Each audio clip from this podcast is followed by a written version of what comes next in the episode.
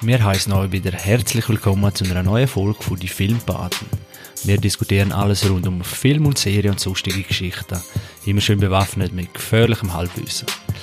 Ich bin da aus Chur, mein Name ist Chris und mit mir mit an Bord sind wieder aus Zürich der Dario. Hoi Dario. Hallo zusammen. Und der Faton aus Zürich. Hallo zusammen. Und zu guter Letzt aus Basel der Adi.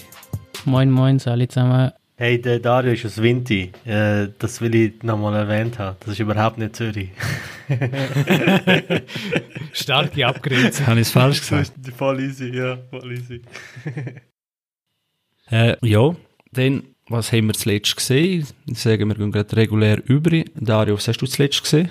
Ich habe gestern gerade bis kürzlich gesehen, äh, zusammen mit der Freundin, und das ist eigentlich der, wahrscheinlich der kontroverseste Film ever bis jetzt bei den Filmpaten. Und nämlich ist das äh, Eat, Pray, Love gewesen. Oh. Ja, komplett etwas anderes. Ich glaube nicht in unserer Komfortzone. Um was geht es? Geht um eine Frau, um Julia Roberts, also von ihr gespielt, wo äh, auf sagen wir, auf einem Selbstfindungstrip ist. Ähm, sie ist in einer Ehe mit ihrem Mann, aber äh, zutiefst unglücklich und ähm, sie weiß eigentlich nicht, warum sie unglücklich ist. Sie versucht ein bisschen den Sinn vom Leben ähm, für sich zu finden. Sie verkommt dann eigentlich Depressionen und äh, fasst eigentlich eines Tages der Entschluss, dass sie wie äh, einen Wechsel braucht in ihrem Leben, dort dann auch wie Entscheidung erreichen und beschließt für sich, ein Jahr eine Auszeit zu nehmen und da kommt eigentlich schon der Filmtitel ins Spiel, Eat, Pray, Love. Sie sagt für sich, ich äh, mache eine Auszeit von einem Jahr und ich, ich bestimme die Auszeit anhand von den drei Stichwörtern. Also sprich, mit Eat will ich nach äh, Italien gehen, weil ich das für mich wie ähm, ein Synonym ist für gutes Essen, für äh, dolce Vernente, für einfach mal äh, das Leben geniessen. Dann bei, bei der zweiten Stufe, bei Pray, sagt sie sich, okay, wenn ich dann noch in Italien bin, dann will ich nach Indien Indien gehen. Ich will dort meine, soll ich sagen, meine Spiritualität finden, meinen mein inneren Frieden. Und äh, Love ist der dritte Teil. Dort äh, sagt sie dann für sich, okay, will dann am Schluss in Bali sein, am Ende von dem Jahr und will dort eigentlich wie Liebe finden zu mir und je nachdem auch zu einer anderen Person. Und äh, eben der Film ist ja so danach aufgebaut, mehr will ich eigentlich nicht verraten, es ist eigentlich wirklich so äh, abgesteckt, um was es geht. Und ich muss wirklich sagen, ich bin ohne große Erwartungen in den Film reingegangen und habe recht stark gefunden, auch recht stark gespielt von Julia Roberts. Ähm, der KB Bardem kommt dann auch noch zu, einer, zu einem bestimmten Zeitpunkt vor in dem Film. Und ähm, ja, es ist einfach so ein Film, der irgendwie das Herz halt ein bisschen berührt, mit guter Musik auftrumpft, auch mit nicht mal so klischeehaften Einstellungen oder in Szenen, sondern eigentlich auch ein philosophische Fragen stellt. Um was geht es eigentlich im Leben? Wie finde ich Liebe? Ähm, wie finde ich Zufriedenheit? Wie finde ich den Sinn? Das, was mich eigentlich, eigentlich antreibt als Mensch. Und ich muss sagen, der Film gibt am Schluss interessante Ansichten drauf und ähm, eben Julia Roberts spielt das sehr gut und, und auch gibt die Emotionen dann sehr gut wieder, wie sie eigentlich zu dieser Frage oder zu diesen Fragen dann steht und wie sie dann die Antworten dazu findet. Ist eine Bestseller-Verfilmung, oder? Genau, ja. Ist also, also eine Empfehlung, höre ich raus. Ja, es war eine Empfehlung. Gewesen, ähm, eben, vor allem im Anbetracht, dass ich eigentlich keine Erwartungen hatte. Ich habe immer gedacht, ja, es ist jetzt ein Schnulz oder so, aber ich muss sagen, es ist eigentlich voll so typisch Hollywood-Ding, sondern ähm, ja, es, es, ist eigentlich ein guter Film, einer, der bisschen, ähm, eben zum Nachdenken anregt und das macht er wirklich aus meiner Sicht sehr gut. Ich weiß gar nicht, was Julia Roberts letzte so, wissen ihr, was die letzten Filme sind von ihr? Sie ist jetzt total von der Oberfläche verschwunden, habe ich das Gefühl, ja. Ich glaube es auch. Das, also mit dem Film ist sie, glaube wirklich wieder ein bisschen, wie soll man sagen, durch die Bildoberfläche ja, erschienen irgendwie. Und eben halt früher ist halt eben die, wahrscheinlich die bestbezahlteste Schauspielerin oder eine der bestbezahltesten Schauspieler in den 90er Jahren, oder? Ah doch, der letzte Film ist, glaube ich, so ein Jahr her, da Ben is Back, wo so ein drogensüchtiger Sohn zu den Eltern zurückkommt und damit die Eltern mit dem handeln, also sich damit befassen, ja. Ich glaube mit dem Russell Crowe sogar noch, ich glaube sogar. Ja, der hat ja auch abgegeben. Mhm, aber er kommt, glaube ich, auch vielleicht wieder. jetzt habe ich gerade einen Trailer gesehen letztens. Oh, jetzt weiss ich den Film. Unhinged mit dem Russell Crowe, meinst Der läuft überall, der Trailer, nicht? Also auf YouTube sehe ich den ständig. Um was geht es dort? Weißt du das gerade einer? Im Fall der Trailer verrollt eigentlich alles. Fast den ganzen Film. Um Road Rage, ja. Einer, der durchgedreht hinter dem Steuer, ja. Genau. Okay, ja, in der Trailer selber habe ich nicht gesehen. Also nur gerade ganz kurzen Ausschnitt drum. Ich bin auf YouTube am schauen und plötzlich ist der Trailer gelaufen. Und der ist recht packend. Geil, ist geil geschnitten, der Trailer. Aber äh, nachher läuft er, ich schaue so, schaue und sehe, ey, die, die zeigen mehr und mehr und mehr.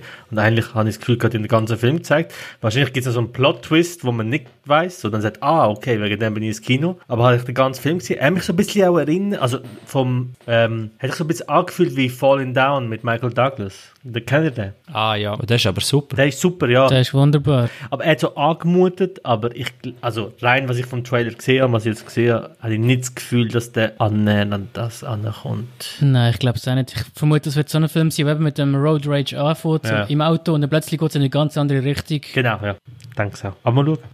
Eat, Pray, Love.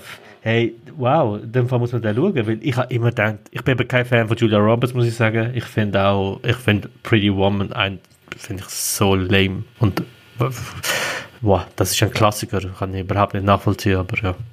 Ja, nicht, das ist auch eine Zeit, wo ich nicht, wo ich nicht, wo ich nicht äh, das ist nicht meine Jugend oder so, das mitbekommen.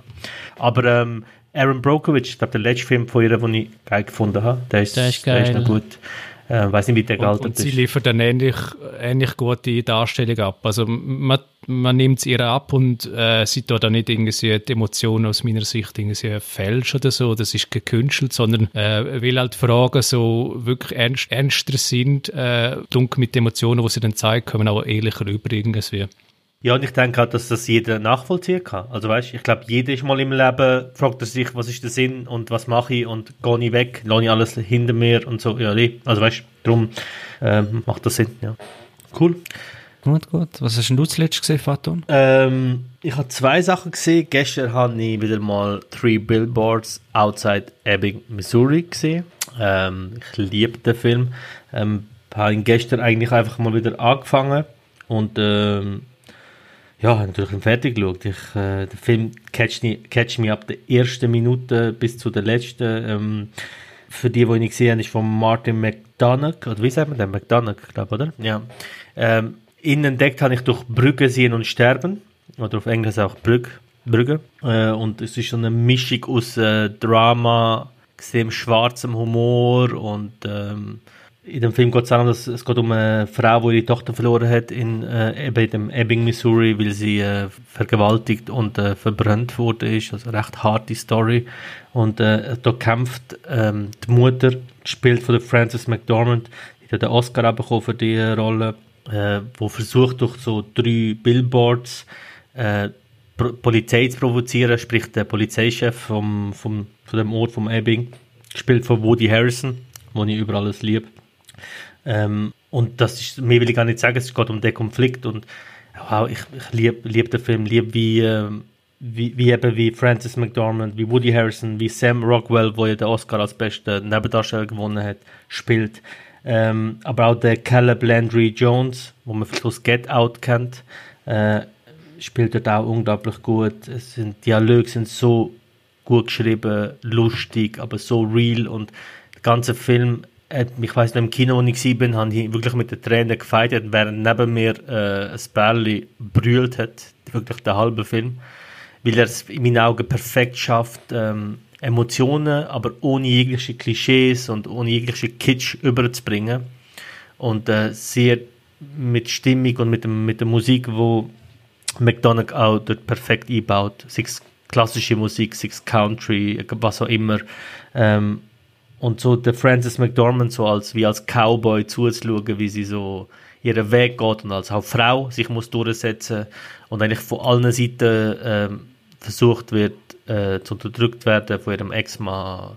Selbst ihr Sohn hat Mühe mit ihrer Persönlichkeit, aber weil sie keine einfache Persönlichkeit ist, aber sehr ehrlich ist und mit allen gleich umgeht und über den Film merkst du dann, dass sie einfach so ist und dass sie einfach, dass das ihre Art von Fairness ist, nämlich mit jedem gleich hart umzugehen, auch mit sich selber. Ein super Film, ähm, ja. Und das andere, was ich gesehen habe, ist Nicht auflegen mit, ähm, Colin Farrell. ich liebe den Film. Ja.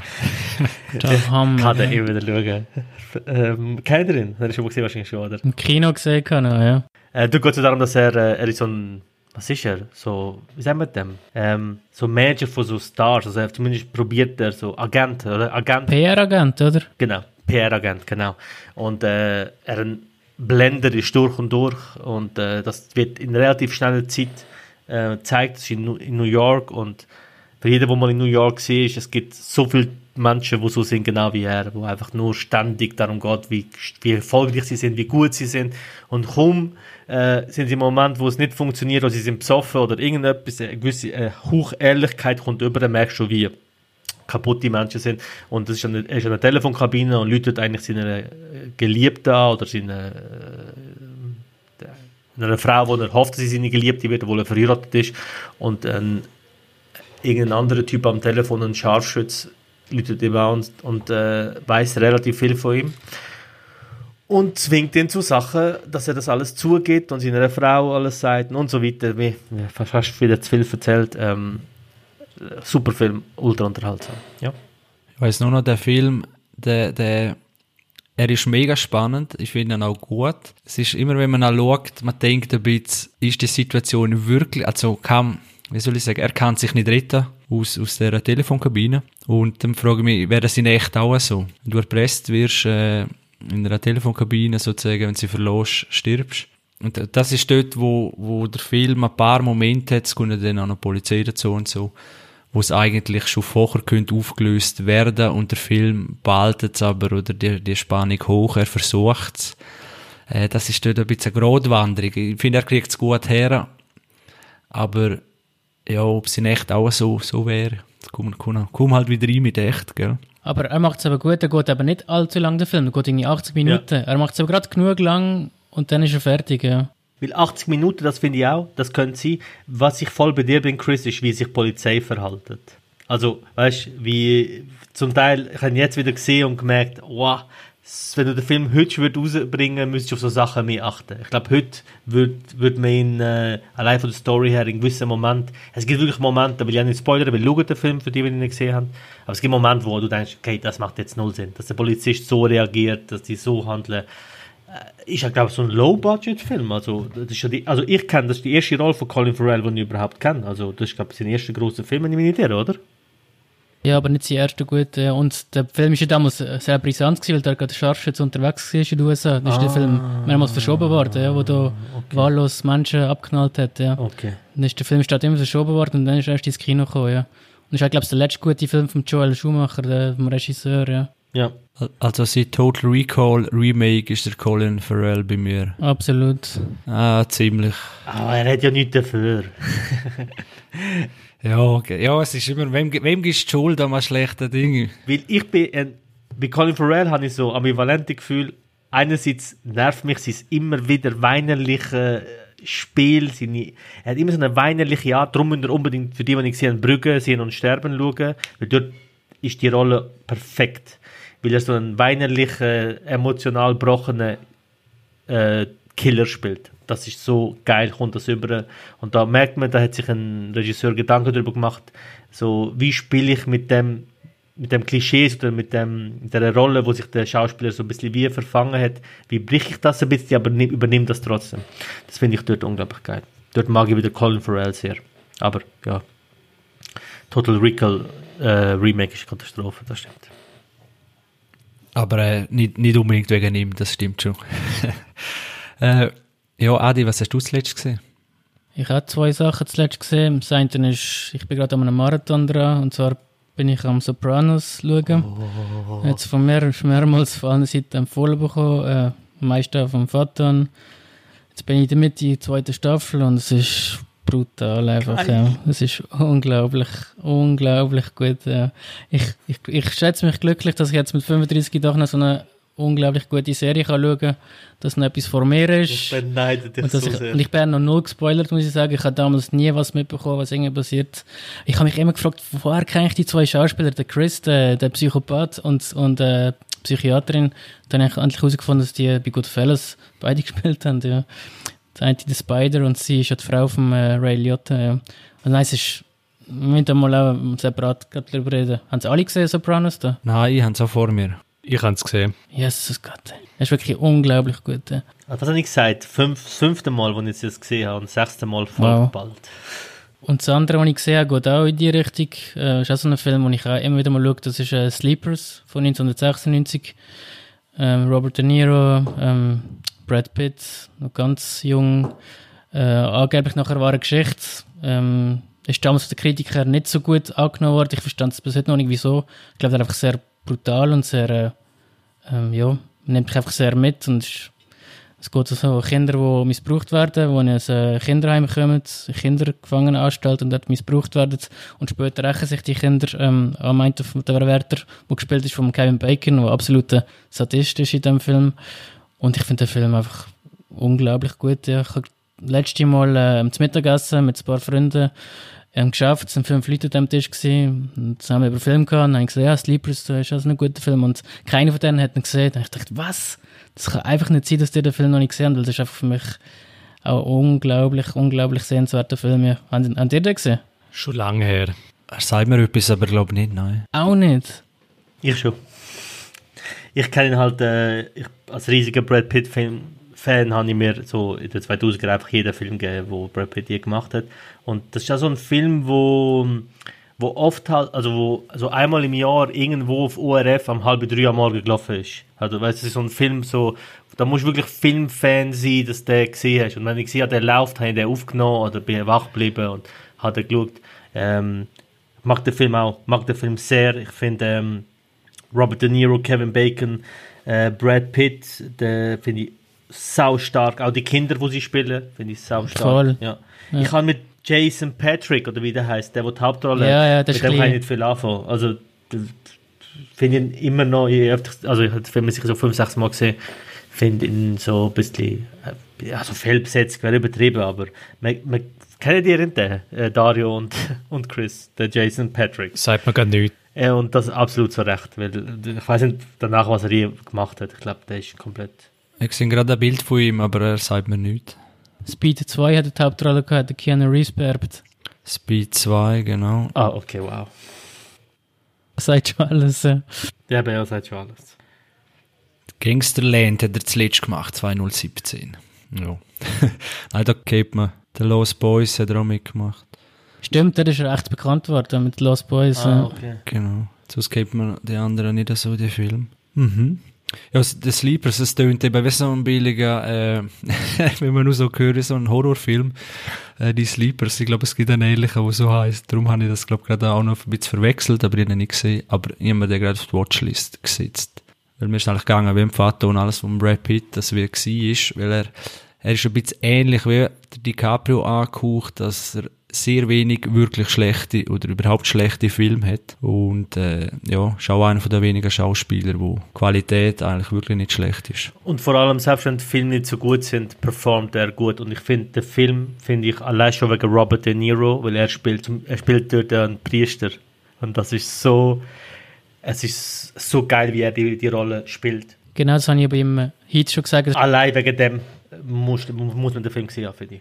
Die letzte große Rolle von Robert De Niro, sorry, ja. Für mich richtig geile Rolle, ja. Absolut, ja. Ja, alles andere würde mich überraschen. So, Wenn es jetzt heißen würde, ja, der Film ist gut, aber ja, der Robert De Niro, ah, er spielt dort nicht so gut. Ich glaube, das gibt es in keinem Film. Nein, das geht's nicht. Obwohl, man muss sagen, beim Robert De Niro, es ist auch immer, ich, ich habe jetzt den Film nicht gesehen, jetzt, jetzt guckt man den gerade dran. irgendwie. Scheiße, was erzählst du wieder für Sachen? ja, aber er hat schon viele so eine ähnliche Rollen, oder? Also von äh, äh, Spielarten, so muss ich sagen. Stimmt schon, ja. Ist jetzt auch nie es wie, es wie Im wo... Fall, das wäre auch schon eine eigene Folge wert. Es, ich habe mal ein Interview mit dem Ding gesehen, mit dem ähm, Anthony Hopkins. Und er hat mich ihn gefragt, was macht ein guter Schauspieler aus?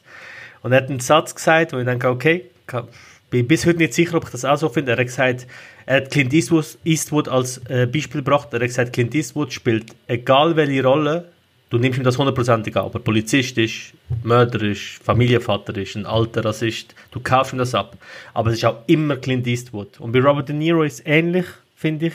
Egal was er spielt, ich finde auch bei Leo ist es ein bisschen so. Das ist auch etwas, was mich manchmal bei Leo ein bisschen nervt. Egal was er spielt, es ist immer auch wieder so ein Stil, den man erkennt. Und das ist schon eine Frage. Irgendwie ist es ein Markenzeichen, aber irgendwie auch geht es mir wie dir, Chris, wenn ich denke, hey, komm, zeig mal etwas anderes. Aber die sind halt, das sind halt keine, keine klassischen Charakterdarsteller, wie zum Beispiel so ein Jake Gyllenhaal, der immer komplett eine andere Rolle annimmt und anders spielt. Aber da bin ich bei dir, ja, es hat schon was.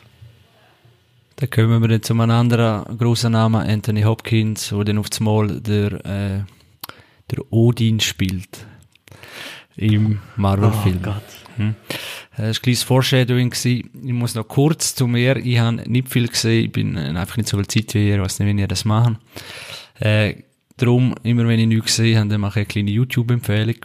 Und zwar, wer immer hat wollen zum Beispiel bei Interstellar, wie das alles überhaupt kann funktionieren mit dem schwarzen Loch und so weiter und überhaupt die Physik und Zeitreise, kann ich an YouTube-Kanal äh, wärmstens ans Herz legen. Und zwar ist das Urknall, Weltall und das Leben. Äh, ich habe mich dort ein bisschen verloren und ja, darum ein bisschen weniger Zeit für Film. Und es ist ganz interessant, es gibt äh, so eine Playlist, wo von Aristoteles zur Stringtheorie heißt. Und da wird wirklich der ganze Werdegang von Physik, von den ersten Gesetzen bis schlu äh, am Schluss der Stringtheorie, wo ganz abgespaced ist, ist mit 12, 13 zusätzlichen Dimensionen und so weiter. Also ganz kompliziert. Äh, ich kann das alles auch nicht erklären. Es ist einfach faszinierend, wenn man so wirklich, wirklich ganz blitzgescheite Leute und Physiker äh, zulässt und wo übrigens auch dafür verantwortlich sind, dass wir jetzt überhaupt miteinander können reden können, obwohl wir nicht am gleichen Ort Sehr sind. Punkt. Und ja, ich habe zum Beispiel gewusst, dass die, Wel äh, die Weltformel, es gibt eigentlich eine Formel, wo alles kann berechnen. Das einzige Problem ist, es kann niemand ausrechnen. Und ich habe zum Beispiel gemeint, es gebe, oder man sagt immer noch auf der, auf der Suche nach der Weltformel, wo eben jedes Gesetz kann beschreiben und ja, das ist eigentlich gar nicht der Fall. Es gibt es schon, aber ja, es, es, kann einfach wirklich niemand ausrechnen. Es hängt nicht einmal unbedingt an Computerpower ab, es ist einfach schlicht zu kompliziert zum Ausrechnen. Also das ist ganz interessant. Äh, Urknall, Weltall und das Leben, wer sich für Physik interessiert. Jetzt ist gerade ist eine neue Folge gekommen, wo Starlink Satelliten vom Elon Musk, wo ja weltumspannendes Netz von Satelliten will, wo den äh, ja, Internet über, überall auf der Welt äh, ermöglichen soll. Äh, hat gerade ein Video dort rausgebracht, was da die anderen Wissenschaftler dazu sagen und ja, wie das in Zukunft wird, wenn da so viele tausende Satelliten rumfliegen mit Weltraumschrott und so weiter. Also höchst interessant. Ja, das wäre das. Ähm, ich, nur schnell, ich kenne den YouTube-Kanal auch und kann den auch absolut empfehlen. Ähm, Dr. Halt Lesch ist auch ein, zwei Mal als Gast dort. Ich liebe ihn, weil er so extrem komplexe Sachen kann erklären oder nicht kann erklären und das auch einfach perfekt überbringen kann. Also da kann man sich wirklich verlieren. Ich habe eine Zeit lang, habe ich mich monatelang nur damit beschäftigt. Wirklich cool, ja. Ich, höre einfach gerne unintelligente Leute zu, äh, zu, aber dann merkt man so, okay, viel, viel weiß man selber nicht so was. Das ist wirklich faszinierend. Äh, und sie haben noch ganz kurz noch der, der äh, Brückenschlag zu Film. Sie haben auch so eine Star Trek Reihe. Etwas sind so ein Crack dabei, wo Star Trek Fan ist. Und Star Trek ist auch sehr, jetzt muss ich es nicht falsch sagen, aber es hat doch rechte wissenschaftliche Bezüge. Oder man hat sich überlegt, wie könnte das sein in der Zukunft.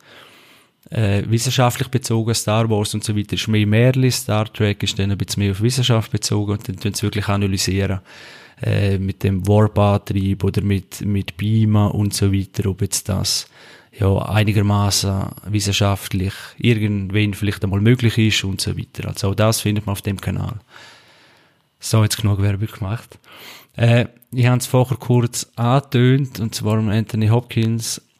Äh, gut, der hat zwar gerade auch in Transformers, glaube ich, noch eine Rolle gehabt dort. Ich, ja, das auch noch gemerkt. Aber er ist auch bei einem Marvel-Film auftreten und wir haben in der letzten Folge auch schon, oder ich glaube sogar in der letzten, über Fast and Furious, wo mega erfolgreich ist. Es gibt mittlerweile bald zehn Teile. Und das Gleiche haben wir bei Marvel, wo es glaube ich 22 sind, wenn ich nicht lüge, oder mal über 20. Die ganzen Superheldenfilme und was die gemeinsam haben, die sind super mega erfolgreich eigentlich zu den erfolgreichsten Franchises gewachsen. Äh, und da haben wir jetzt einmal ein bisschen ja, wollen darüber diskutieren, äh, was wir denn davon halten. Ich würde auch gerade mal dem Vater ums Wort gehen. Du hast letztes Mal bei Fast and Furious Leidenschaft gezeigt. Äh, findest du denn das kein guter Film? Ja, ich weiß. oh Mann. Muss mich gerade wieder ein bisschen entspannen. Tief, du, das tief. Wusa, Wusa. Hm. Ja, nein. Ähm, wir haben das ja schon mal ähm, off-record diskutiert. Ähm, weiß nicht, wo ich soll anfangen. Ich glaube, ähm, es gibt so viele Sachen, die mich an dem Ganzen stört. Ähm, mich stört, dass die Kinos voll gestopft sind mit diesen Filmen. Das aus dem Grund, weil die Filme kommen, andere Filme verschoben werden, später, früher rauskommen, meistens später. Ähm, ich kann ich kann nicht ganz nachvollziehen, also ich kann nachvollziehen, dass es Fanboys gibt. Ich selber bin auch ein riesen Batman-Fan als als Kind und dass man das als Kind mitnimmt und dass man dann Superhelden cool findet, dass es seichte, coole Unterhaltung ist, kann ich verstehen. Mein Problem, was ich vor allem mit Marvel habe, ist, dass es mittlerweile sogar ähm, Filmkritiker gibt, wo, in, wo die Filme loben. Da, da hört es bei mir auf, weil die Filme, also was Disney mit Marvel macht, ist einfach unglaublich viel Geld in Projekte schmeißen mit sehr guten Schauspielern, mit, wo dann einfach jahrelang besetzt sind für so Filme. Also die Filme sind austauschbar, einer nach dem anderen. Es gibt, ich will nicht sagen, dass es keine guten Marvel-Filme gibt. Ich, gebe mir auch, ich finde, äh, was ist der Last Adventure, ist das der Amer Captain America. Nein, wie heißt der, sorry? The Last ah, Warrior. First Avenger. Okay. Nein, sorry, was hast du gesagt, Dario? Das ist es, was hat Dario gesagt? Äh, Win Winter Soldier. Winter Soldier, sorry, ja genau. Der finde ich ein guter Film, aber ein guter Film. Und, also, oder ein durchschnittlich guter Film, mehr aber auch nicht. Aber was die Filme mittlerweile an Aufmerksamkeit, an eben auch selbst an unglaublich gute Kritik bekommen, kann ich null nachvollziehen. Du kannst dort... Aber ich muss dich anders, anders fragen, dass es kannst aufzeigen. Was gefällt dir nicht zum Beispiel jetzt am erfolgreichsten am Endgame. Oder hast du noch gesehen Nein, überhaupt? Endgame habe ich noch nicht gesehen, muss ich ehrlich sagen. Ähm, so wie B noch nicht, weil dort fährt schon an. Also du musst, im Prinzip, das erste, was mir nicht gefällt, ist, es gibt, was sind das, 13, 14, 15, 16 Filme, irgend so etwas. Über 20. Okay, wow, noch schlimmer. Also du, zum überhaupt das fassen können, was dort alles passiert, musst du die 25 Filme gesehen haben. Dort fährt schon mal an. Das, das, das, oh. Denn, was mir nicht gefällt, ist, dass es austauschbar ist. Du könntest Du könntest jeden Schauspieler praktisch ersetzen, du kannst jeden Regisseur ersetzen. Ich sehe keine Handschrift, ich erkenne keinen kein Stil. Das Einzige, was ich erkenne, ist, dass man eine Formel setzt, nämlich sagt Action, aber bis Zwölfjährige. Ja, nicht zu weit gehen, ja, nicht zu tief gehen, ja, nicht die, den Ausmaß wirklich zeigen, wie schlimm das wäre. Ähm, Winter Soldier macht das so ein bisschen, geht so ein bisschen in Kritik, aber eben nicht wirklich tief. Denn was eben, dass die Schauspieler alle besetzt sind für eine lange Zeit. Ich habe mega Mühe mit dem, dass, dass, dass, dass das die erfolgreichsten Filme sind und dass für jeden Schauspieler sich absolut lohnt, andere Filme abzulehnen, um dort mitspielen, weil äh, sie sich dumm und dämlich verdienen. Die Filme sind so belanglos und für die, für die Belanglosigkeit der Erfolg, mit dem habe ich Mühe. Sie verändern das Kino. Äh, man merkt, ich meine, wir haben oft über Filme aus den 90er geredet, aus den 2000er geredet und es gibt so viele Perlen und ich finde, dass seit Marvel draussen ist, ist so lange einfach nur überschattet gewesen von Actionfilmen, von, von so Filmen, die so sein wie das. Und das ist fürs Kino und für die Kunstfilm ich glaube, das Problem ist einfach, dass äh, Disney und Marvel einen neuen Standard gesetzt hat und dass Disney mittlerweile Formel perfektioniert hat in Sachen Film kreieren, ähm, Geld sprechen, Schauspiel organisieren und dann eine Story und eben Action wir garantieren, wo garantiert irgendwie mehrere hundert Millionen einspielen wird. Und sie haben die Formel eigentlich so perfektioniert, dass sie halt das Krakensystem fahren, also sprich, okay, wir als Disney haben Geld anschaufeln, wir haben eine Formel entwickelt ähm, und wir schauen oder sorgen dann dafür, dass wir eigentlich alle Franchises und Filmserien aufkaufen, wo irgendwie eine Art von Mythologie und eine Gefolgschaft hat und eine Fangemeinde. Wir tun das reinterpretieren, tun dann aber gleich schauen, dass wir einen Fanservice betreiben. Äh, wir tun die alten Fans immer gleich abholen, aber wir tun dann gleich noch äh, mit Erwartungen spielen und dann gleich die Erwartungen sie dann völlig über, äh, über Bord werfen und dann mit neuen Figuren ähm, entwickeln und neue Konzepte, neue Stories entwickeln.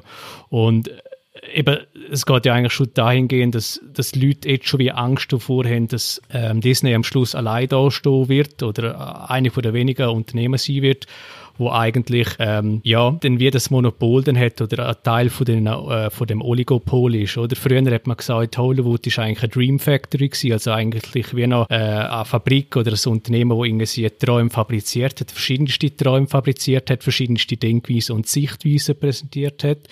Und wenn natürlich dann am Schluss nur noch jemand da ist, dann hast du nur noch einen Traum, der ja, präsentiert wird. Und je nachdem ist das äh, für gewisse Leute einfach ein Albtraum und du kannst dem Albtraum einfach nicht mehr entweichen. Aber Äh, ich muss jetzt schnell die Rolle auf die andere Rolle einnehmen, obwohl ich dann nachher auch noch ein bisschen draufhaue. Äh, es hat auch etwas Gutes. Und zwar, äh, wir sehen es jetzt zum Beispiel an, am Spider-Man, äh, der gehört ja Sony, hat die Recht. Sie haben aber einen Deal gemacht mit Disney, damit sie äh, gleiches wie in den Marvel-Filmen können einspannen und, und aber auch eigenständige Filme nachher können machen und Sony vertreibt es dann dafür und so weiter, also so ein Deal. Und ohne den Deal wäre das auch gar nicht möglich gewesen. Was ich will sagen ist, wenn jetzt du ein grosses Unternehmen hast, wir sehen es vielleicht ein bisschen an einem Streaming-Anbieter, äh, es regt uns irgendwie auch immer mehr auf, es kommt immer wieder nochmal ein neuer, nochmal ein neuer, man müsste mittlerweile fünf verschiedene Abos haben, um es wie auf alle Filme es wie Zugriff haben. Und das Gleiche ist bei den Superhelden. Wenn das, äh, ja, wenn das eine Firma, wenn das einer Firma gehört, dann sind einfach viel geilere Crossovers möglich. Also von den Möglichkeiten her wäre es ja ein Schlaraffenland. Eigentlich. Genau, oder? eigentlich. Aber es, eigentlich, weil wenn es nur eine Streaming-Plattform gibt, wäre es dann wahrscheinlich auch nicht so cool, weil einfach Preise mega teuer wären, weil es keine Konkurrenz gibt, kein Konkurrenzkampf und so weiter. Äh, ich sehe das ein bisschen so. Also es gibt zwei, drei Sachen, wo vielleicht gar nicht so schlecht sind, weil man das sonst einfach gar nicht würde sehen auf der Leinwand, gar nicht möglich wäre, wenn das zu viel verstreut ist. Aber äh, ja, sonst muss ich, kann ich allem recht geben. Äh, es ist einfach unglaublich, dass das früher eigentlich die Superheldenfilme also schlecht gewesen sind. Also, wie soll ich sagen, wenn man ein bisschen ältere anschaut, äh, das hängt nicht unbedingt noch mit, mit alten oder veralteten Filmtechnik zusammen. Es ist eigentlich wirklich voll, voll schlecht, was da, was da ist. Ja, trashig, wirklich. Es ist so. Man hat, man hat nicht gewusst, was will man mit diesen Superhelden anfangen. Man hat die Kostüme eins zu eins, wird übernommen. Schreckliche Farben, wirklich, also wie halt Fasching oder Fasnacht. Äh, und, und da hat das Level über Marvel und Disney schon angehoben. Jetzt einfach in dem Aspekt zu den älteren Superheldenfilmen. Aber sie haben es dann halt vermischt mit, mit allgemein Hollywood-Kino und, und das ist so durch dass wir jetzt einfach das Problem haben, die sind viel zu erfolgreich gewesen. Und ja, dann sind eben die guten Schauspieler absorbiert und äh, ja, es ist ein bisschen, ein bisschen ein Teufelskreis. Was meint denn der Adi dazu? Aber genau wie du das gesagt hast, wenn man einen Teil davon möchte sehen, dann ist das super, ja. Und ich will einfach ganz bestimmt keinen Teil davon sehen, weil mitgegangen, dann bist du mitgefangen und du kommst wirklich fast nicht mehr raus. Und eben, ich, ich kann es auch jetzt aus meinem Geschäftsumfeld, wenn so eine große Bude kommt wie Disney und kauft so kleine, innovative äh, äh, Filmfirmen auf, jetzt aber Marvel, ich meine, du, Chris, magst zum Beispiel den Iron Man 1 sehr und dort ist äh, Marvel noch nicht von Disney aufgekauft gewesen. Ist trotzdem ein guter Film, hast du gesagt, oder? Also es Mhm, ist ja ohne mhm, die gegangen. Wirklich ein guter Film. Und das Problem ist eben, wenn so eine grosse Bude kommt wie Disney, dann stülpt gerade das Disney-Korsett über die kleine Firma, die Identität geht verloren, von der kleinen Firma die Innovation, die Ideen und du hast automatisch viel mehr Cash zur Verfügung. Und wenn du automatisch viel mehr Cash zur Verfügung hast, suchst du ganz instinktiv nach anderen Lösungen, wo du vorher vielleicht kreativ gewesen wärst. Du weißt, du hast das Geld und du kannst einfach machen, was du willst. Und das ist ein totaler Verlust von Identität und, und, und von Ideenreichtum dann auch. Und das Problem dann am Schluss ist auch, weil sie dann das Geld nutzen, wenn sie das dann auch wieder reinholen, weil einfach Millionen draufgehen. Und dann kommen wieder die 0815 Hollywood-Schemen, die drüber gestülpt werden, wie eben das Chris Pratt, The Rock-Syndrom. Wir haben jetzt den besten Schauspieler, das beste, nicht der beste Schauspieler, Entschuldigung, was für eine schlechte Wortwahl. Ja, der, der nehmen den meist besten- Angeseitige. Ja, genau. Wir nehmen den. Äh, unglaublich gute Effekte. Und was ich jetzt da auch besonders witzig finde, ist, dass wir fast in jedem Podcast darüber geredet haben, wie schlecht das ist, wenn ein, Film gute Effekte hat und darum gehypt wird, weil wir sagen, in 20 Jahren ist er darum dann wahrscheinlich nicht mehr gut anzuschauen. Und das würde ich mit diesen Filmen wahrscheinlich dann genauso irgendwann sehen, ja, dass ich nicht mehr kannst Sie sind schauen nicht schon schlecht, also sorry. Aber ich meine, es wird ja schlecht äh, irgendwann älter sein dann, ne, meine ich wieder, von der Effekt noch her. schlechter sein, ja. Nein, Ich finde sie jetzt schon schlecht. Ich weiß nicht, so. bei Endgame oder Fatum Okay. habe ich jetzt nicht gesehen, aber Okay. also so schlecht CGI zwischendrin. Sicher? Okay, krass. Also, ja, weil sie haben so, sie haben so Anzüge an, zum Beispiel, wo es dann da, ja, darf man da jetzt spoilern? Ja, ja, ist der, ja, wo sie so ein bisschen durch die Zeit reisen, hat jetzt nicht mehr gehört. Äh, und das ist alles CGI, haben gar keine Anzüge an. Das ist wirklich alles am Computer und man sieht es brutal. Oh Und, Gott, und auch der Hulk ist, also ich weiß auch nicht, dann ist schon besseres gesehen für den erfolgreichsten Film, äh, vor jetziger Zeit ist das so, ja, aber es wird gesehen nur das, ich weiß nicht. Ich glaube, eben der, grö der grösste Punkt ist, glaube wirklich, äh, dass, dass mit dem Aufkauf und mit dem Überstülpen von dem Disney-Korsett einfach äh, die Innovation flöten geht und, wie soll man sagen, so äh, innovative Ideen, eben das, das, was der Adi gesagt hat, eben wenn halt wie nicht auf das, ja, wenn halt wieder Sugar Daddy hast, wo ihm jetzt Geld gibt, dann, dann kannst du wieder das Geld rauslassen, oder? Aber du bist dann wie an die, die grossen Vorgaben vom, vom Big Brother quasi gebunden, oder? Und äh, das sehen wir auch irgendwie bei anderen, soll man sagen, anderen Branchen, oder so Stichwort Game-Branche, du hast auch eine EA, du hast eine Ubisoft, die stülpen ihr Korsett drüber, die sagen, okay, wir tun dieses Game publishen quasi, aber unter unseren Bedingungen, oder? Und beim Film ist das eigentlich das Gleiche, oder? Du, du darfst wie nicht zu fest von Norm abweichen, wo Geld verspricht und Geld garantiert und du darfst ja nicht zu viel Risiko gehen. Und, und die Konsequenz daraus ist eigentlich, dass du ein Sammelsurium von Filmen hast, wo du nicht mehr unterscheiden kannst. Das ist die ultimative Konsequenz und das ist, glaube ich, die ultimative Gefahr für, für Kino und für das Erlebnis vom Kino, dass es eigentlich ja einzigartig sollte sein und neue Erlebnisse schaffen. Ich finde, absolut zu 100 Prozent. Ich glaube sogar, dass das Geld sogar mit sich bringt, dass noch mehr Geld muss eingenommen werden. Also so, so ein Druck da ist nicht mehr ein Meisterwerk oder ein künstlerisch etwas gestalten, sondern wenn ich 250 Millionen äh, für einen Marvel-Film ausgebe und der, der, der spielt jetzt 800 Millionen ein, dann muss der nächste, der 300 Millionen kostet, eine Milliarde einspielen. Und dann geht man halt, dann ist Marketingabteilung einfach wichtiger als der Drehbuchautor. Und das ist so, dann wird es zu Content und nicht mehr zu Film und nicht zum Kunst. Es gibt noch zwei Sachen, die mich extrem stören. Das eine ist ein bisschen persönlich, aber seit die Marvel-Filme draussen sind, sind plötzlich alle Menschen um mich herum Comic-Fan und alle sind Superhelden-Fan. Von Leuten, die ich mein ganzes Leben kenne.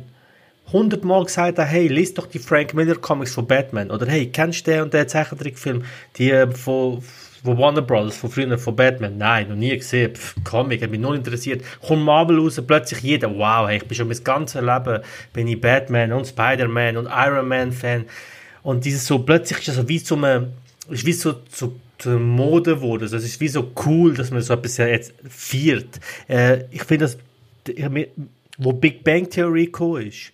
Jetzt äh, ich wollte sagen, es, es ist nicht nur, nicht nur Marvel gewesen. Es ist so das ganze, dieses Nerdige, was für Leute ausgelacht hat, ist plötzlich in und plötzlich ist jeder von uns ein Nerd und schon sein ganzes Leben riesiger Iron Man Fan.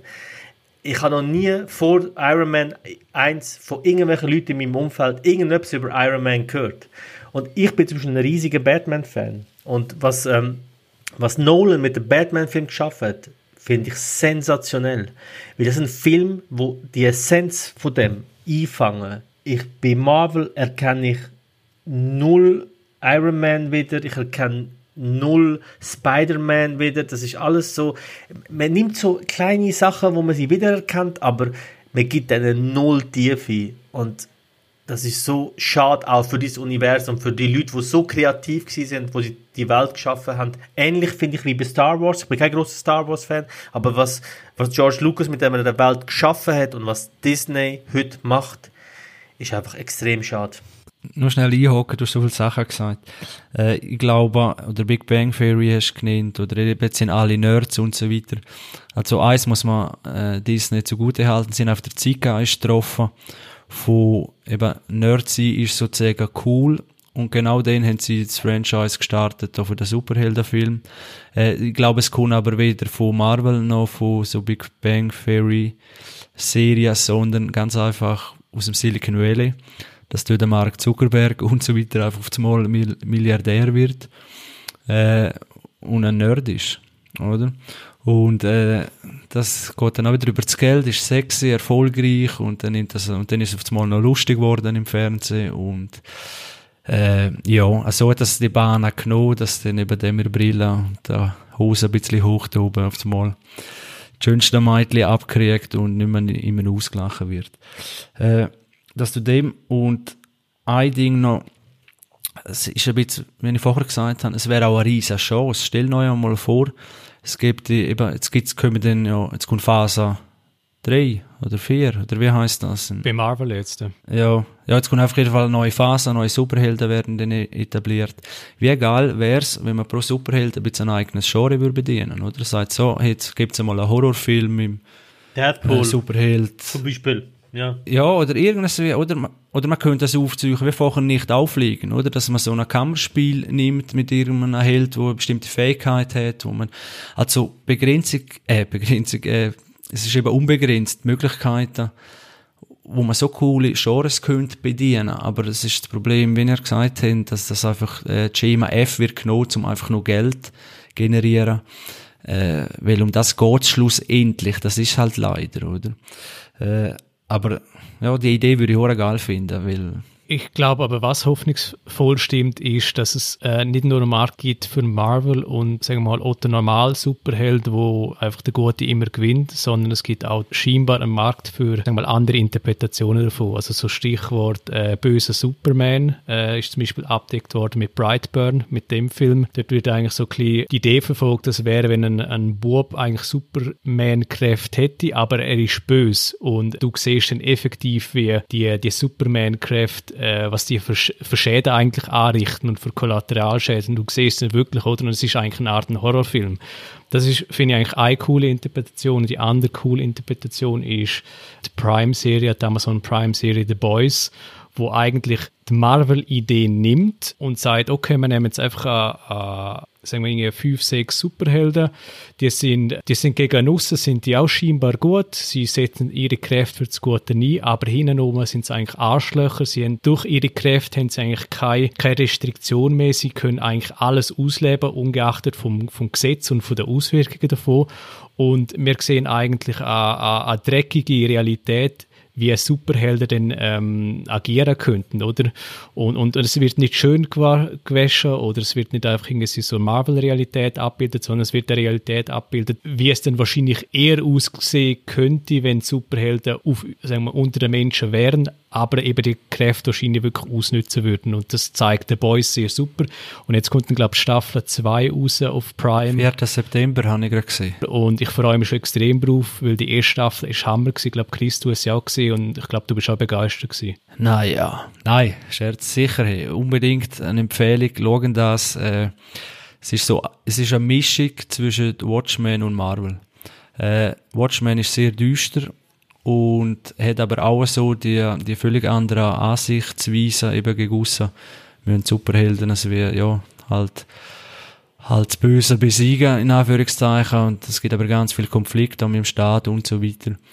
Und The Boys greift das sehr gut äh, auf, vor allem auch mit der jetzigen Zeit und mit der, ja, also das ist wirklich in, in unsere Zeit geholt und so ein bisschen eine Mischung. Es hat noch ein bisschen das locker-flockige von Marvel, aber gleich einem sehr düsteren Anstrich.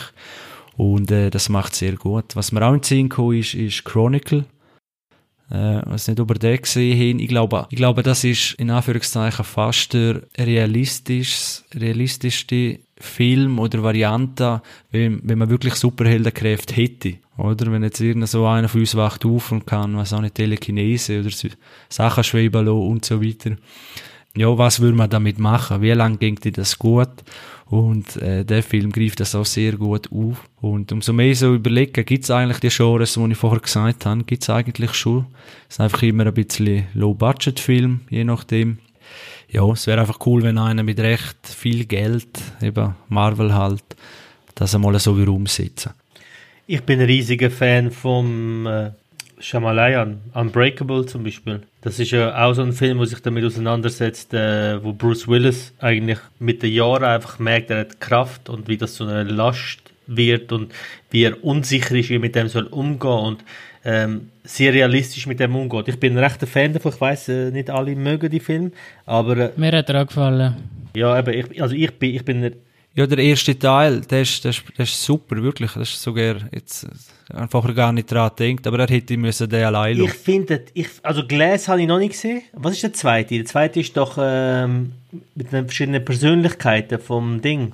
Ähm, Split. Split, genau. Split ist der hat zweite, recht Glass ist schlechte dritte. Kritik. Ich habe den letzten gesehen und mir hat er sehr gefallen. Das ist aber noch gut, habe ich gehört. Also Kritik ist mittelmäßig, mir gefällt er sehr. Mir gefällt die Stimmung und äh, wie er mit dem Thema umgeht, finde ich, finde ich sehr geil. Aber es ist eben, Aber weißt, im, im, im ersten Teil macht Faszination au- aus, dass du gar nicht weißt, ja, hat er die Kräfte wirklich? Es wird so, Nein, ich, find- ich finde die Grundidee eben extrem geil bei, bei Unbreakable, die Idee, wenn auf der einen Ende vom Spektrum mit der Superheld ist, nein, der, der, der sehr schwache Charakter, der muss doch am anderen Ende vom Spektrum auch etwas anderes sein, der Gegenpol, ja. Das finde ich extrem spannende Grundidee in dem Film, ja. Man hat wie immer zu viel wählen. Also ich finde, er hätte sollen lassen, aber wenn er am Phantom gefällt, dann kann er ja anscheinend nicht, nicht so schlecht sein. Der, der Unbreakable? dritte. Aha. Nein, du meinst ja, der, der heisst nicht Split. Eben Glass ist ja der letzte.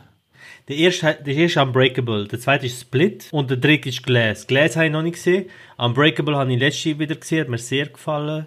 Ist sehr gut gehalten. Aha, du hast noch nicht gesehen, Der Glass. Glass habe ich noch Okay. nicht gesehen, aber Split habe ich gesehen und der hat mir super gefallen. Okay, ja, der ist auch besser, aber bei Glass wird's halt, es nimmt halt alles überhand. Aber ich will dir nicht spoilern. Äh, weil es muss ein bisschen, es ist das Lost-Phänomen, es muss wieder alles aufgelöst werden, wo es einfach nicht, ja, ab und zu ein bisschen mehr Mysterium würde einem gut tun. Aber eben, es äh, überrascht mich irgendwie gar nicht, dass meine Lieblingscomic-Filme total gegen den Strom schwimmen von den Marvel-Disney-Zeugs, wie zum Beispiel eben äh, Kick-Ass, Oh, Kick-Ass. Sin City, Yes. äh, The Dark Knight, eben Dark Knight Trilogie, das ist total gegen Strom, das ist genau mein Ding. Also es kann eben cool sein und eben nicht Mainstream 0815, dass es dich packt, ja. Scott Pilgrim, hat der über gesehen? Der ist auch geil. Äh, Finde ich auch Hammer, der Film. Noch nicht gesehen. Vor allem Kick-Ass hat einen geileren Humor als jeder Marvel-Film, weil jeder Marvel-Film ist ja noch so ein bisschen lustig war und so, hey, wir sind so cool. Gut, der ist auch ab 18 wahrscheinlich, oder? ich glaube Kick-Ass. 16, oder? 16 können sie, ja. Auf jeden Fall der Humor, auch wenn er nicht, auch wenn er für 12-Jährige wäre, so, auch wenn es Moment gibt, wo du sagst, okay, das wäre, es ist nicht so schlimm, finde ich den Humor einfach generell viel geiler, viel besser. Und vor allem ist es viel realistischer, weil der, der Bub geht auf die Straße und kriegt ein verdammtes Messer in den Genau. Reingerammt und weg ist er Genau. mal für drei Monate, ja. So, oh fuck, da passiert etwas, sorry. Genau. Und was Kick-Ass mit dem Humor besser macht als Marvel, macht Dark Knight viel besser mit allen ernsten Sachen. Oder auch der neue Joker, weil den wollte ich noch bringen. Ich glaube, dass der neue Joker so ein bisschen Kehrtwende haben. Wir haben in Hollywood schon mal eine Zeit gehabt, so der 60er Jahre, Mitte 60er, Anfang 70er, wo man immer mehr und mehr und mehr Budget gehabt hat, aber die Kinos immer leerer und leerer und leerer geworden sind. Und der, der Joker-Film ist ja unglaublich erfolgreich gewesen weil, er, weil ich glaube, die Leute auch irgendwann einmal übersättigt sind von Marvel und ich glaube, das ist eine Zeit, wo jetzt langsam kommt und wo jetzt so Filme wieder werden mehr Aufwind bekommen. Ich hoffe es zumindest, aber Ich hoffe es auch. Aber ob das Wunschdenken ist, Ich glaube, ganz ehrlich, das ist eigentlich Grundsatz, wo wir jetzt noch ein bisschen können, können besprechen. Grundsatzfrage. Eben wird das je, also ich kann mir nicht vorstellen, dass so die, die Top 10 Kinocharts oder von der erfolgreichsten im Jahr, dass das alles so äh, super Skript sind und, und so weiter. Äh, ich glaube, das gibt, es gibt einfach immer die seichtere Unterhaltung, die sehr erfolgreich sein wird, weil es, und das ist der Punkt, einfach am meisten Leute abholt. Äh, das Gleiche, das habe ich dir letztes Mal gesagt, Vater, ist wegen der, in den Musikcharts zum Beispiel. Äh, oder was sich dort am meisten verkauft, das ist halt auch nicht wahrscheinlich das grosse Klassikorchester und was weiß ich, hochstehendes, intellektuelles, sondern einfach, äh, ja, das, was gerade angesagt ist und ich glaube nicht, dass, dass der, kann es mir auf jeden Fall nicht vorstellen. Ich würde es mir auch wünschen, dass neben so Filmen wie, wie der Joker und so weiter, das einfach äh, ablöst, aber es ist einfach viel zu viel Aufwand am gemessen am Ertrag, ein gutes Drehbuch schreiben, richtig sich Zeit nehmen für Schauspieler, für für, für Szenen und so weiter. Das, das ist einfach so ein Aufwand, wo die Hollywood-Produzenten, wo einfach schneller Geld machen wollen, äh, nie, nie werden, ja, darum ist genau der Nolan so ein Ausnahmekenner. Der schreibt seine eigene Geschichte, tut Regie führen, ist Produzent, hat freie Hand und macht trotzdem äh, eine Milliarde pro Film. Also, Aber warum haben sie denn bei DC, das das verstehe ich nicht, das sind Nolan-Filme oder? Und ja, DC hat nachher dann auch ziemlich, die, die kriegen es ja gar nicht auf die Reihe, so muss ich es mal sagen. Ja. weil sie halt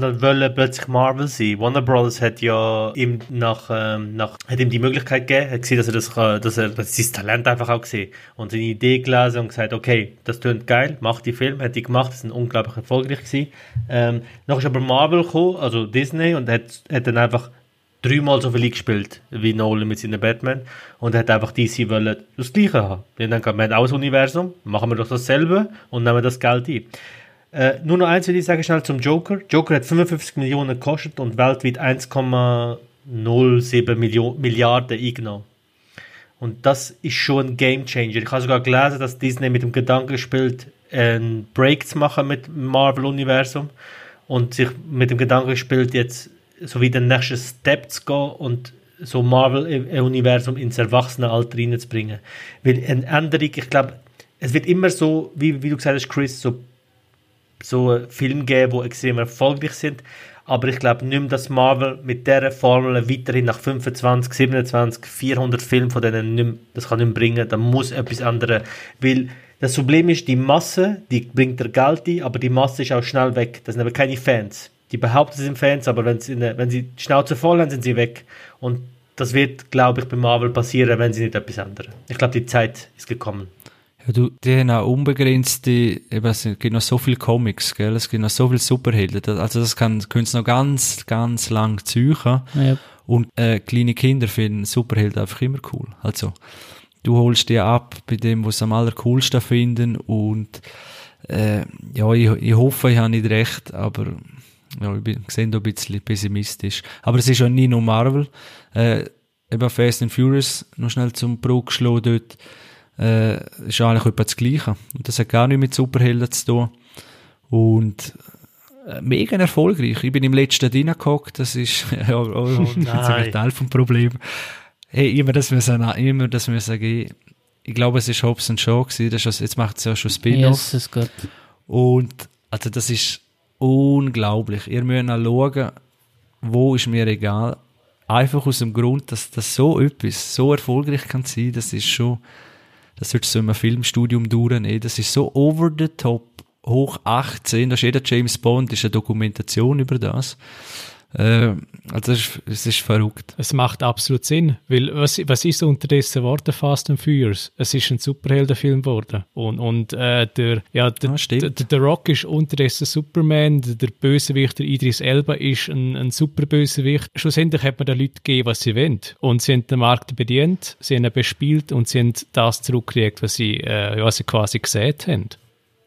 Das ist genau das, was der Vater gesagt hat, wo ich hundertprozentig unterschreibe. Die Filme dürfen von mir aus existieren und erfolgreich sein, aber sobald so ein Film irgendwo auf der Top 10 oder nicht mal Top 50, Top 100 Liste auftaucht, das beste Film aller Zeiten, dann habe ich ein verdammtes Problem damit, weil das ist einfach niemals gerechtfertigt. Das ist eine Frechheit. Das ist eine absolute Frechheit, weil das hat nichts mit Kunst zu tun, nichts mit, einer, mit Geschichte erzählen, eben, was das Scorsese schon gesagt hat. Das ist, das ist eine, eine Attraktion, das ist ein Themenpark in einem, in einem Disneyland und nicht mehr und nicht weniger, ja. Genau, eben das, das noch zum Auf, eben Scorsese hat ja da in Hollywood ein bisschen Furore gemacht, das ist zwar, glaube ich, schon wieder verstummt und das hat sich eben auch äh, ausgelassen über Marvel und, und dass es eigentlich keine, keine wirkliche Filme sind, was es, was es machen, sondern einfach, einfach blutige Attraktion ist eben. Ja, weil Scorsese auch der war von New Hollywood. Also Taxi Driver ist ja auch so ein Film gewesen, der ist nach der ganzen Hollywood-Scheiße, die vorher gelaufen ist. Und ähm, das, ist, das ist das, was er durchbrochen hat. Und äh, natürlich trennt ihm das Auge, wenn er das sieht, was jetzt gerade beim Kino wieder passiert. Aber ich glaube, ich bin recht, also ich bin natürlich Optimist auch ein bisschen da und hoffe auch, aber ich glaube, dass die Übersättigung wird kommen. Weil ich merke auch in meinem Umfeld, dass die Leute, die sonst die Filme sind, schauen, äh, sagen, okay, jetzt nochmal, jetzt nochmal ein Marvel-Film kommen, ah, während die Jahre zuvor, die letzte Dekade, einfach jeder auf, jeder auf diesen Film gehypt war, was ich nicht kann verstehen. Ich habe genau, was der Adi nochmal gesagt hat, ich kann das verstehen. Ich, ich höre manchmal Musik, die absoluter Pop ist. So richtig flacher Scheiß. Manchmal will ich einfach berieselt werden mit Müll. Das ist kein Problem. Manchmal schaue ich mir einen Film an, wo ich weiß, das ist einfach einfache, seichte Unterhaltung. Das ist auch vollkommen in Ordnung. Aber sobald man das anfängt anpreisen als Kunst und anfängt vergleichen dann mit was weiß ich, mit äh, Geschichten von Shakespeare oder mit äh, Tarantino und mit, mit Action von, von, von Klassikern, dort hört es bei mir auf. Weil sobald du das machst, muss ich sagen, okay, da ist Stopp, okay. Seichte Unterhaltung, ja, aber jetzt mach keine Kunst daraus, weil das ist es nicht. Ja, es ist dann einfach nur absurd, oder? Vor allem eben, wenn man es dann vergleicht mit einem Nolan, mit einem ähm, ja, Sorkin, mit einem David Lynch, vor allem wenn man eben sieht, dass solche Leute sie alle, ich sage jetzt mal, fünf, sechs Jahre etwas rausbringen oder fabrizieren und dann im Gegenzug steht dann alle zwei oder drei Jahre ein Marvel-Film auf, auf äh, wie soll man sagen, auf der, auf der Matte irgendwie und völlig durchgestylt und durchdesignt und mit weiss ich für CGI-Effekt, das ist einfach irgendwie ja, es ist ein sehr, sehr ein, ein blanker Hohn, dass das als Filmkunst äh, verkauft wird. Ja, voll. Man muss nur einfach einen Vergleich machen. Ist jetzt Endgame besser als Full Metal Jacket? Ich glaube nicht, nein. Nie und nimmer. Niemals. Ich glaube, das ist ein gutes Schlusswort. Äh, ja, jetzt haben wir dem ein bisschen mehr Zeit können geben. Ich glaube, das kommt in, in zukünftigen Episoden werden wir das immer wieder behandeln, weil es einfach immer wieder, äh, ja, in den Medien wird sie im Kino für der Nummer eins und so weiter. Ich glaube, das wird so bleiben. Hoffen aber, ich habe nicht recht. Äh, noch kurze Anmerkungen an alle Herr der Ringe-Fans von letztem Mal. Äh, wir haben ein bisschen wenig Zeit gehabt, schlussendlich für die ganze Thematik zu behandeln. Darum haben wir beschlossen, dass wir dann irgendwann nochmal einen Teil werden machen, wo wir wie jetzt ein bisschen in dieser Folge mehr Zeit haben, um das dann ausführlicher zu behandeln. Und das kommt dann alles im Teil 2. Ja, dann würde ich sagen, wäre es das für heute und danke vielmals fürs Zuhören und ciao miteinander. Hey, tschüss zusammen. Ciao zusammen. Ciao zusammen, bis zum nächsten Mal.